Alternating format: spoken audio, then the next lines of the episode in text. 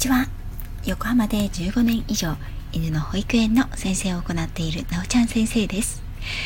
さて昨日は皆さん1周年記念ライブにお越しいただきまして本当に本当にありがとうございました。そしてアーカイブを聞いてくださった皆さんいいねを押してくださった皆さんコメントを寄せいただいた皆さん本当に本当にありがとうございました。ライブではね私があの緊張したせいでかなり早口でそしてかなりあの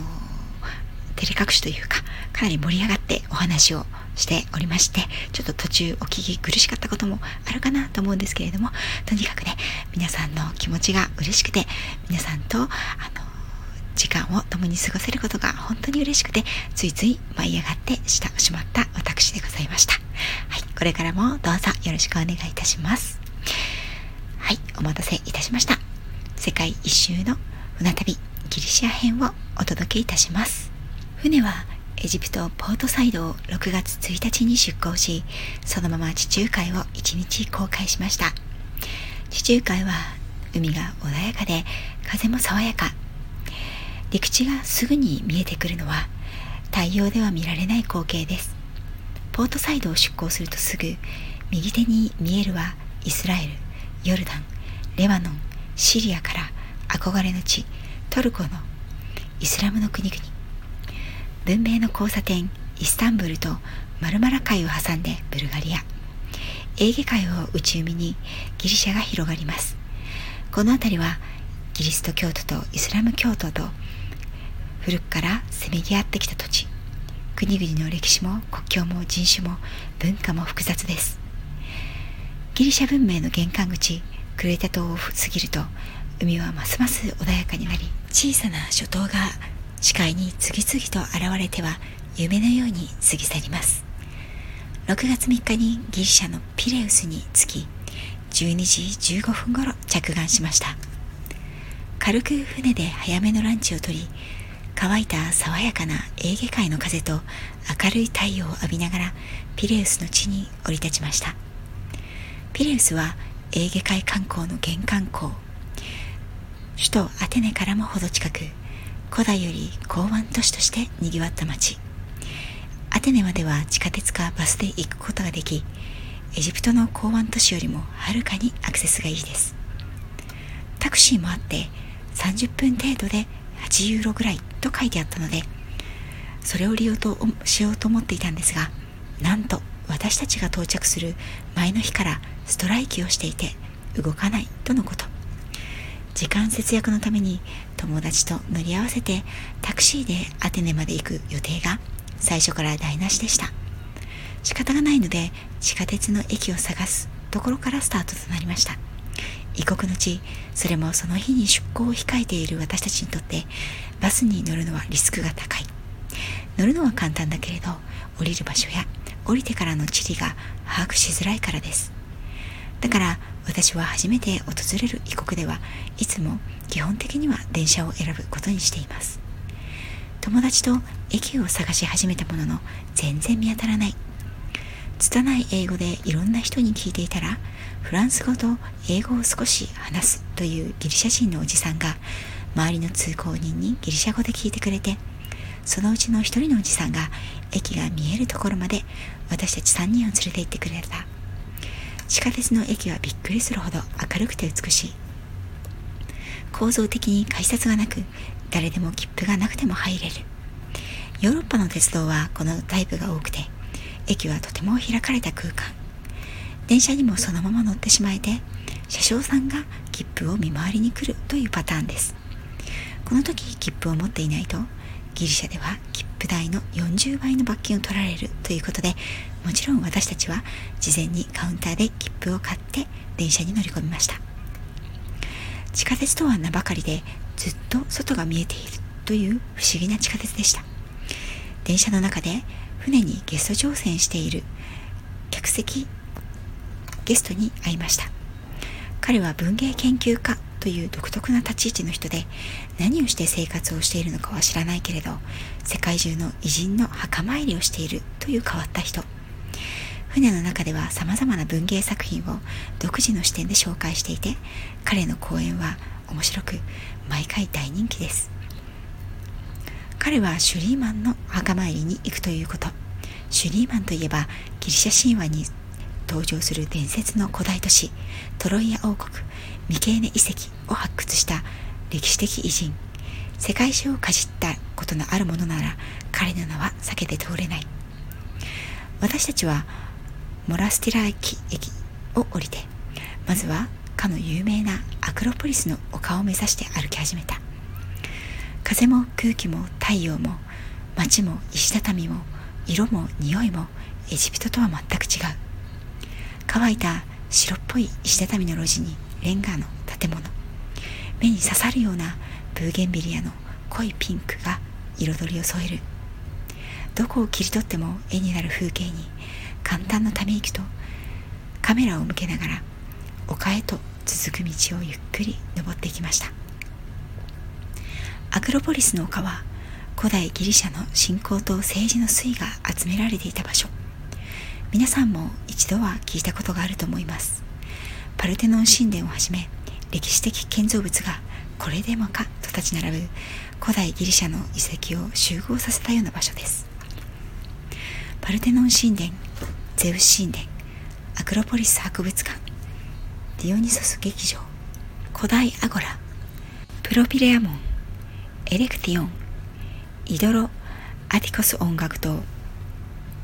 ヘファイストス神殿ハドリアヌス門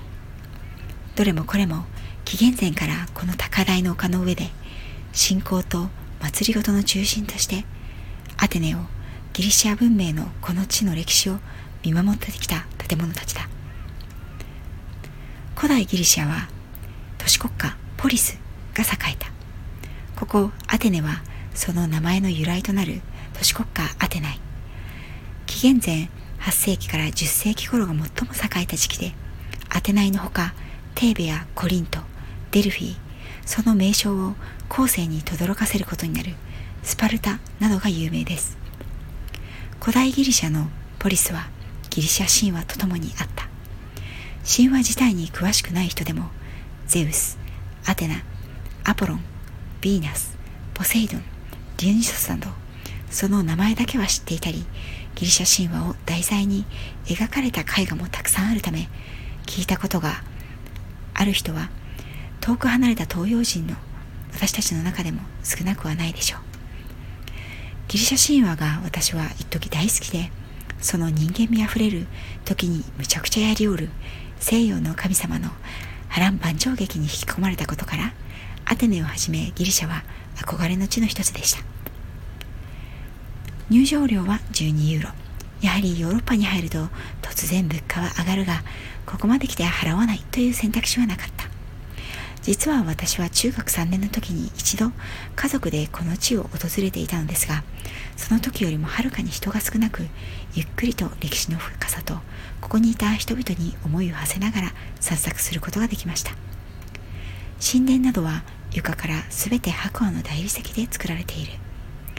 たくさんの観光客が毎年訪れ自然と研磨されていくためその床は大変滑りやすい。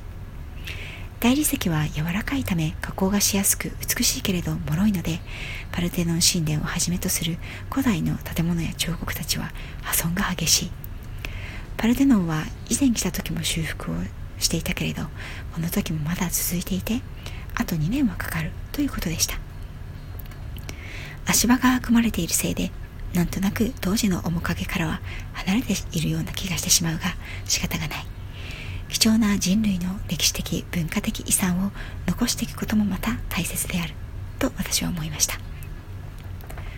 アクロポリスの丘は数々の遺跡や彫刻そのものの素晴らしさ歴史とそれらが持つ物語に感動することもさながらここからの眺めもまた格別です。約3000年から4000年前のギリシャ文明の中心地古代都市アテナの時代から個性豊かなオリンポスの神々と共に歩んできたアクロポリスの丘その当時政治と宗教は切っても切れない関係であり神話と共に人々は生き物語や歌と共にその文化と思想は受け継がれてきました。ギリシャ時代の人々が何を語り思い歌い綴り生きていたのか。目を閉じて丘に吹いている風を感じると時空を超えて彼らのざわめきが耳元で聞こえてきそうなそんな気さえしてしまう。ソクラテスがプラトンがアリストテレスがホメロスが歩いたかもしれないその場所を私が今歩いている。そう考えるだけで胸が熱くなってきます。眼下には旧市街プラカ地区独特の赤茶の屋根やその先のビルや公園ところどころに点在する遺跡や丘が大パノラマとなって広がっている。古きと新しさが混在する歴史の玉手箱アテネ。いつまでもここに座って眺めていていたいという気になってしまいます。ゆっくりとアクロポリスの丘を散策した後は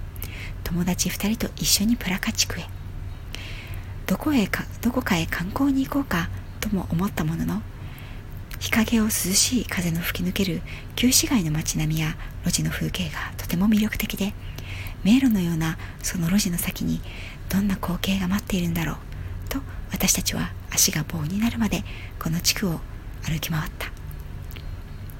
食べるなという大衆食堂が軒を連ね露店ではピスタチオや色とりどりのフルーツが売られている。